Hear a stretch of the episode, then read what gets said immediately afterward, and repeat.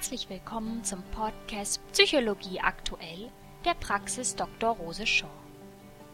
Unser Thema heute Leistungsfähigkeit. Dazu stellen wir Ihnen erneut fünf beachtenswerte Studien aus den vergangenen zwölf Monaten vor, die wir bereits alle auch in unserem Blog veröffentlicht haben. Die ersten drei Studien untersuchen verschiedene Faktoren, durch die man die eigene Leistungsfähigkeit steigern kann.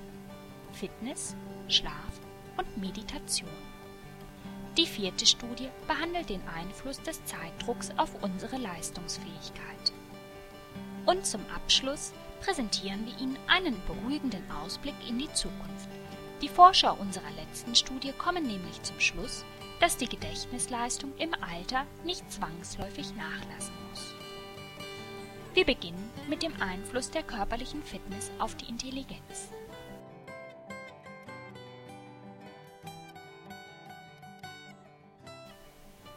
In einem gesunden Körper steckt ein gesunder Geist, wusste schon Juvenal. Eine aktuelle wissenschaftliche Studie gibt nun dem römischen Dichter recht. Wir haben die Pressemitteilung der Forscher übersetzt, in der ein Detail etwas untergeht. Der Zusammenhang ist statistisch eindeutig abgesichert. Aber gute Sportler sind gar nicht viel schlauer als schlechte. Junge Erwachsene, die körperlich fit sind, haben einen höheren IQ-Wert und studieren öfter an der Uni. Das zeigt eine große neue Studie von Forschern an der Sahlgrenska Akademie der Universität Göteborg und dem Sahlgrenska Universitätsklinikum in Schweden. Die Ergebnisse der Untersuchung wurden im Dezember 2009 in dem renommierten Fachjournal Proceedings of the National Academy of Science veröffentlicht. Für ihre Studie analysierten die Wissenschaftler die Daten von 1,2 Millionen schwedischen jungen Männern aus den Geburtsjahrgängen 1950 bis 1976, die ihren Militärdienst leisteten. Das Forscherteam wertete die Ergebnisse von Fitness- und Intelligenztests aus, die die Männer bei der Aufnahme in den Militärdienst gemacht hatten. Die Studie zeigte einen klaren Zusammenhang zwischen einer guten körperlichen Fitness und besseren Ergebnissen beim Intelligenztest. Der Zusammenhang war bei logischem Denken und sprachlichem Verständnis am stärksten ausgeprägt. Allerdings beeinflusste nur Fitness, das heißt körperliche Ausdauer die Ergebnisse des Intelligenztests, nicht aber die Muskelkraft. Fit sein heißt, dass Leute auch ein gutes Herz und Lungenvolumen haben und dass ihr Gehirn viel Sauerstoff bekommt, sagt Michael Nilsson, Professor an der Sahlgrenska Akademie und Chefarzt am Sahlgrenska Universitätsklinikum. Das könnte einer der Gründe sein, warum wir einen klaren Zusammenhang mit Fitness sehen, nicht aber mit Muskelkraft. Wir wissen auch von Wachstumsfaktoren, die dabei eine wichtige Rolle spielen. Die Forscher werteten die Daten von Zwillingen unter den Rekruten aus und konnten dadurch zeigen, dass sich der Zusammenhang von Fitness und höherem IQ-Wert vor allem durch Umweltfaktoren erklären lässt und nicht durch einen Einfluss der Gene. Wir haben auch gezeigt, dass die jungen Leute, die im Alter von 15 bis 18 Jahren ihre körperliche Fitness verbessern, ihre geistigen Fähigkeiten steigern, sagt Maria Aberg, die Forscherin an der Sahlgrenska Akademie und Ärztin am ABI Gesundheitszentrum ist. Deshalb ist Sport ein wichtiges Schulfach und ein absolutes Muss, wenn wir in Mathematik oder in theoretischen Fächern Erfolg haben wollen. Die Forscher verglichen auch die Ergebnisse von Fitnesstests während des Wehrdienst mit dem sozialen und wirtschaftlichen Status der Männer im späteren Leben. Diejenigen, die mit 18 fit waren, besuchten dann häufiger eine Hochschule und viele von ihnen fanden Arbeit in höher qualifizierten Berufen. Ein Zusammenhang zwischen körperlicher Fitness und geistiger Leistungsfähigkeit wurde schon vorher in Studien an Tieren, Kindern und Senioren nachgewiesen. Dagegen hatten Untersuchungen an jungen Erwachsenen bis jetzt zu widersprüchlichen Ergebnissen geführt. Im Alter von etwa 20 Jahren könnte sich unser Gehirn durch seine anhaltende geistige und emotionale Entwicklung noch schnell verändern.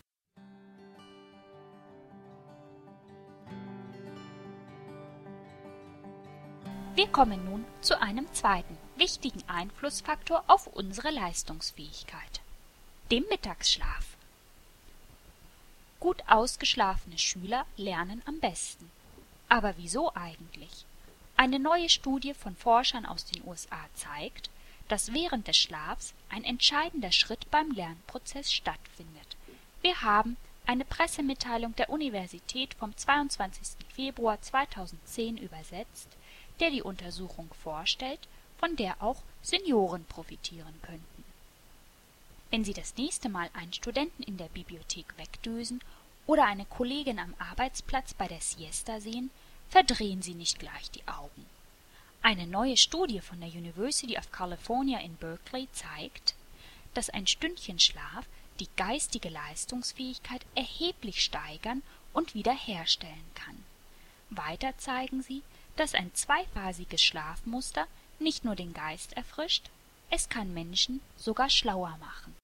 Umgekehrt zeigt die Untersuchung, dass der Geist zunehmend träger wird, je länger ein Mensch wach ist.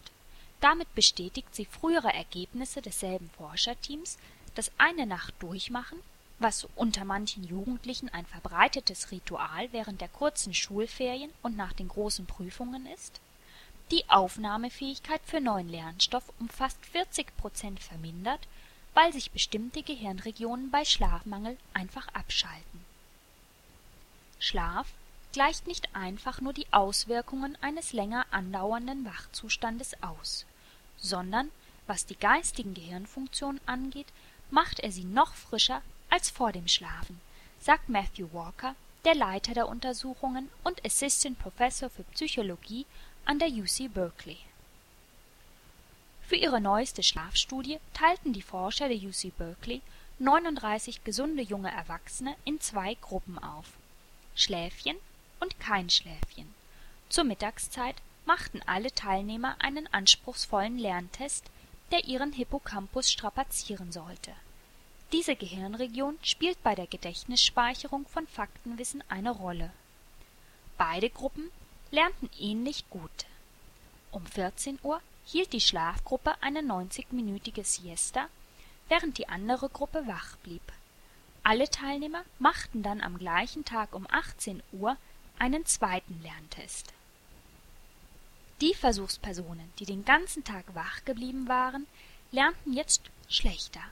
Diejenigen, die kurz geschlafen hatten, lernten dagegen deutlich besser als die andere Gruppe und sogar besser als sie selbst bei ihrem ersten Test vor dem Mittagsschlaf.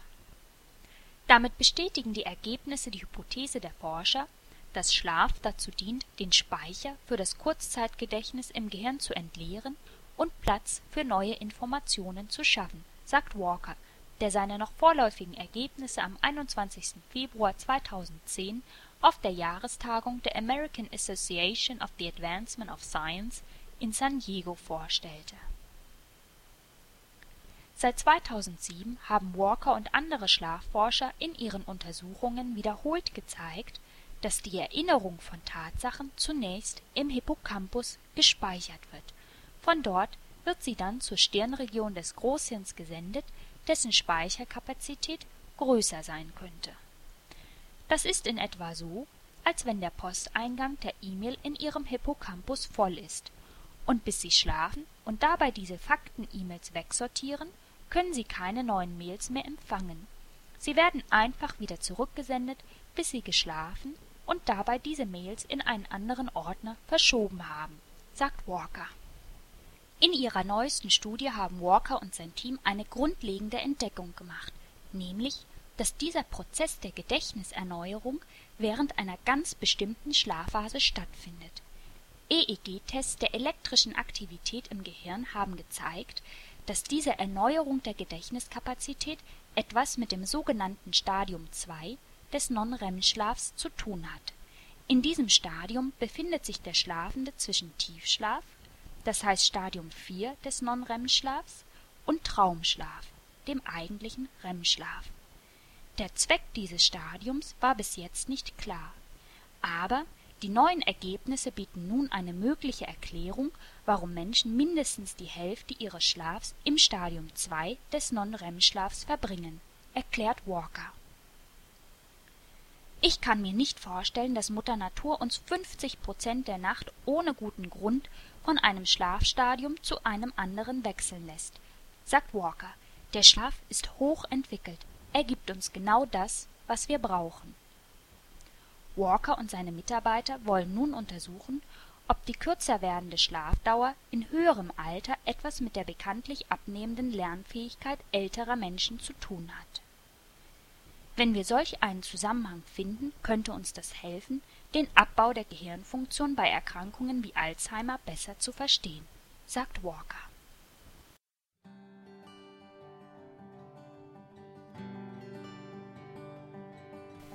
Wir kommen nun zu einer dritten Möglichkeit, wie man die Leistungsfähigkeit steigern kann, der Meditation. Viele, die Meditation zur Entspannung ausprobieren, scheitern an der Ausdauer, die dazu nötig ist. Nun hat eine aktuelle Studie eine Meditationsform untersucht, die schnell zu messbaren Erfolgen führt. Wir haben einen Presseartikel der Universität vom April 2010 übersetzt, der am Ende auch einen, wenn man so will, Nachteil benennt. Man muss es nämlich regelmäßig praktizieren. Manche Menschen brauchen ihre gewohnte Menge Kaffee oder andere chemische Leistungsverstärker, um ihre geistige Fitness zu steigern. Aber eine neue Studie, die jetzt veröffentlicht wurde, zeigt, dass eine kurze Meditationsübung die gleiche Wirkung haben kann. Schon frühere Untersuchungen mit Neuroimaging-Methoden haben gezeigt, dass Meditationstechniken deutliche Veränderungen in den Gehirnregionen bewirken können, die an der Konzentration beteiligt sind.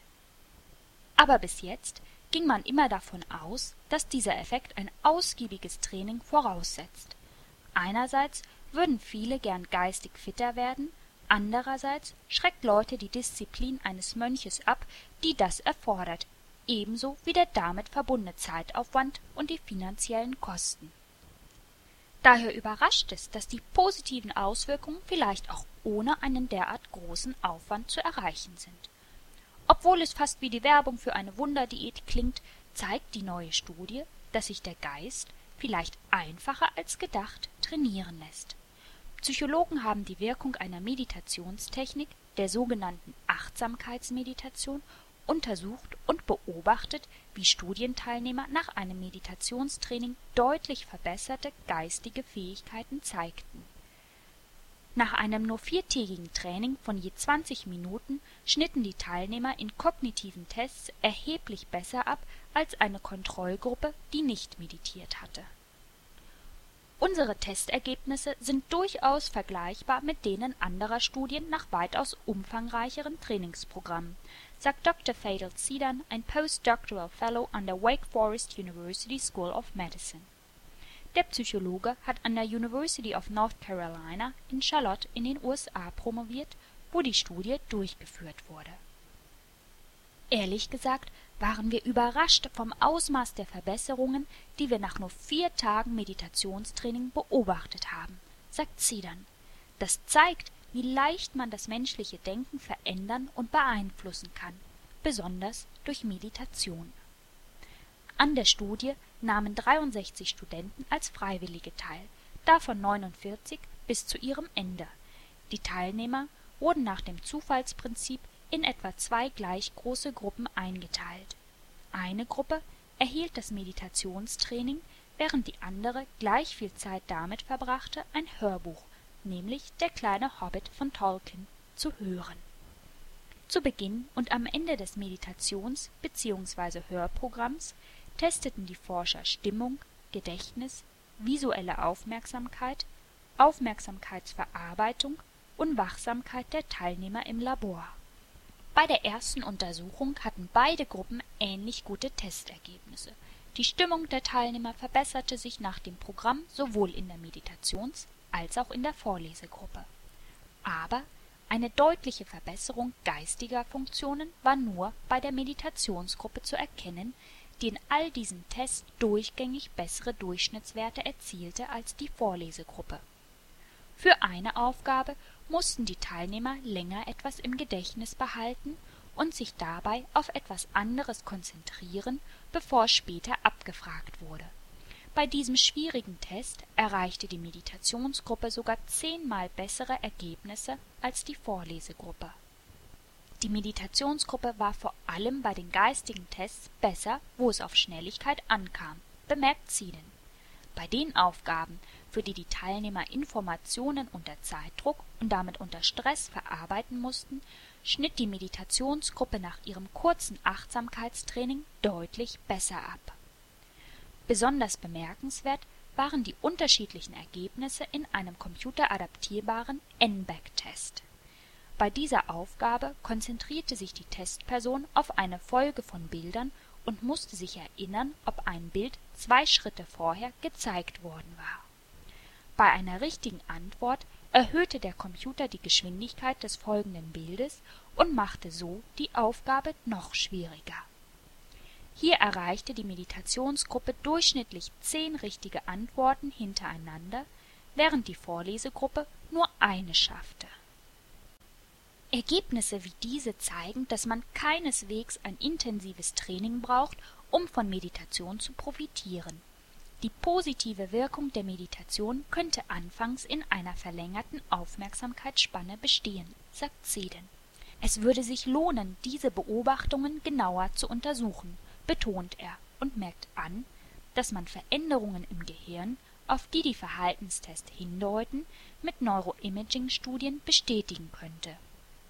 Aber schon jetzt zeigt die Studie klar, dass Meditation menschliches Denken modifizieren und so Denkprozesse verbessern kann, vor allem länger aufmerksam und wach bleiben zu können, und das nach nur einer Woche. Die Meditationstechnik in dieser Studie war eine verkürzte Variante des Achtsamkeitstraining, das von Samatha, das heißt aus dem Sanskrit übersetzt ruhiges Verweilen, abgeleitet ist und auf einer buddhistischen traditionellen Form der Meditation beruht. Die Gruppensitzungen wurden von einem erfahrenen Meditationslehrer durchgeführt. In ihrem Artikel beschreiben die Autoren die Technik näher. Die Teilnehmer sollten sich mit geschlossenen Augen entspannen und sich einfach nur auf den Fluss der Atmung an ihrer Nasenspitze konzentrieren. Wenn ihnen zufällig etwas in den Sinn kommt, sollten sie es passiv zur Kenntnis nehmen und den Gedanken einfach weiterziehen lassen, indem sie die Aufmerksamkeit wieder auf das Empfinden ihrer Atmung richten. Das weitere Training baute auf dieser Grundübung auf und schulte das Körperbewusstsein die Konzentration und die Achtsamkeit der Teilnehmer gegenüber ablenkenden Einflüssen. Zieden vergleicht das kurze Training der Teilnehmer mit einer Art Gehirnjogging, das ihr Bewusstsein auf geistige Betätigung vorbereite. Der Meditierende ist entspannt und konzentriert sich auf seinen Atem, so dass er lernt, seine Gefühle zu kontrollieren. Er steigert sein Bewusstsein für die geistigen Prozesse, die gerade ablaufen dieser einfache Vorgang ist wie ein Muskeltraining, nur mit dem Gehirn. Die Achtsamkeitsmeditation lehrt den Menschen, von Sinneseindrücken loszulassen, die ihn leicht ablenken könnten, seien es die eigenen Gedanken oder Geräusche aus der Umgebung. Dadurch kann er seine Leistung steigern und Aufgaben besser erledigen. Diese Art des Trainings kann Menschen auf geistige Tätigkeiten vorbereiten aber diese Wirkung hält nicht unbedingt an, gibt Zeden zu bedenken. Das heißt, man meditiert nicht einfach vier Tage und ist dann fertig, man muss es immer weiter praktizieren. Die Studie erscheint in der Aprilausgabe 2010 von Consciousness and Cognition. Die Mitautoren Zedens sind Susan K. Johnson, Zena David und Paula Gulcagen von der Abteilung Psychologie an der University of North Carolina in Charlotte und Bruce J. Diamond von der William Patterson University. Die Studie war Teil der Dissertation Zedens und ihre Ergebnisse werden auf der diesjährigen Tagung der Cognitive Neuroscience Society im April 2010 präsentiert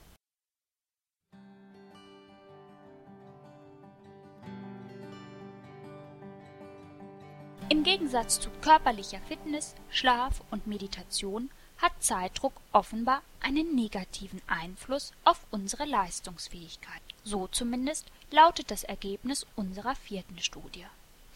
In der Zeitschrift Judgment and Decision Making ist im Februar 2009 ein Artikel erschienen, in dem Michael DeDono eine interessante Studie vorstellt, die er im Rahmen seiner Doktorarbeit durchgeführt hat.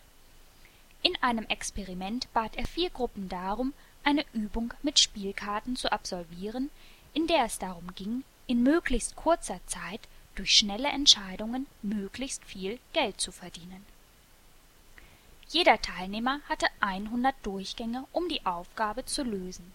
Der einen Gruppe wurde mitgeteilt, dass die vorgesehene Zeit ausreicht, um die Übung zu bewältigen. Der zweiten Gruppe wurde gesagt, dass die Zeit vermutlich knapp werden würde.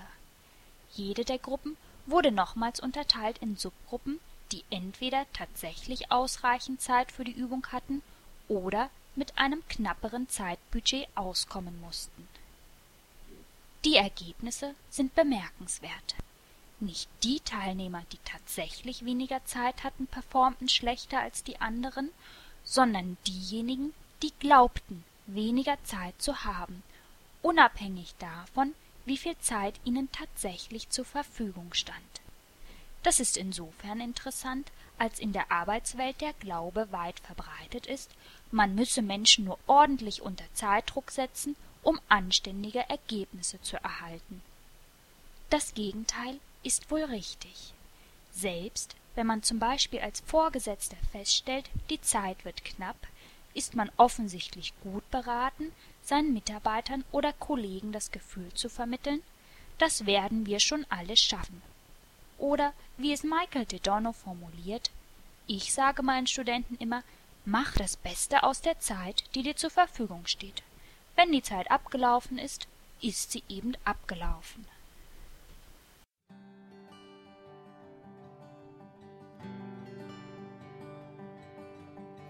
Wir kommen nun zu unserer letzten Studie, die erneut bestätigt, dass das, was wir glauben, einen Einfluss auf unsere Leistungsfähigkeit hat. So auch in Bezug auf unser Gedächtnis im Alter. Denn ob das Gedächtnis im Alter zwangsläufig nachlässt, das hängt wohl unter anderem davon ab, ob man selbst glaubt, dass es schlechter wird. Dies sind die Ergebnisse einer interessanten Studie zu dem Thema Gedächtnisleistung im Alter, die im April 2009 online in Experimental Aging Research veröffentlicht wurde. Nachfolgend übersetzen wir auszugsweise die Pressemitteilung der North Carolina State University, in der die Studie zusammengefasst wurde wenn Sie glauben, dass Ihr Gedächtnis mit zunehmendem Alter schlechter wird, kann das eine sich selbst erfüllende Prophezeiung sein. Forscher an der North Carolina State University stellten fest, dass Senioren, die glauben, ältere Menschen sollten bei Gedächtnistests schlechter abschneiden, tatsächlich eine viel schlechtere Leistung zeigen als Senioren, die auf diese negativen Stereotypen vom Altern und dem abnehmenden Gedächtnis nichts geben. In einer im April 2009 veröffentlichten Studie zeigen der Psychologieprofessor Dr. Tom Hess und ein Team von Forschern der NC State, dass die Erinnerungsfähigkeit älterer Erwachsener in bestimmten Situationen darunter leidet, negative Stereotypen aktiviert werden. Zum Beispiel schneiden ältere Erwachsene bei einem Gedächtnistest schlechter ab, wenn man ihnen sagt, dass ältere Leute bei dieser bestimmten Art von Gedächtnistest nicht gut sind, erklärt Hess.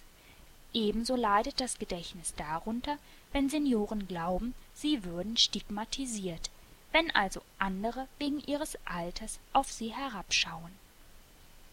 Solche Situationen können für ältere Erwachsene zur Alltagserfahrung gehören, sagt Hess wie zum Beispiel sich Sorgen zu machen, was Jobkollegen von ihnen denken, was eine negative Auswirkung auf ihre Leistung haben kann und dadurch möglicherweise wiederum die negativen Stereotypen verstärkt.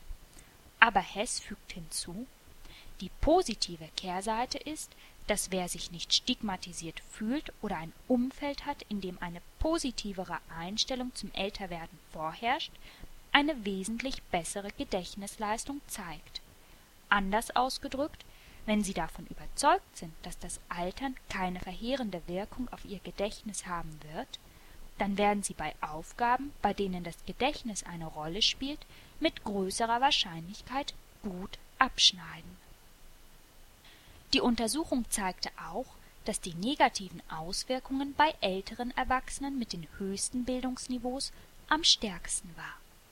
Dies stimmt mit unserer Einschätzung überein, dass Menschen, die ihre Erinnerungsfähigkeit am höchsten schätzen, am empfindlichsten für die negativen Schlussfolgerungen aus Stereotypen sind und damit auch am ehesten die Schwierigkeiten zeigen, die mit dem Stereotyp assoziiert sind. Wenn sich diese Befunde bestätigen, ist dies ja eine tröstliche Botschaft. Wenn ich weiß, dass es meine eigenen Stereotypen sind, die meine Gedächtnisleistung beeinflussen, dann kann ich daran ja etwas ändern. Ich darf es eben nur nicht vergessen.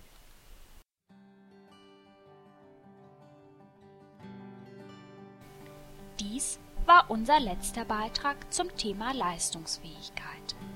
Sie hörten den Podcast Psychologie aktuell der Praxis Dr. Rose Shaw. Herzlichen Dank für Ihr Interesse.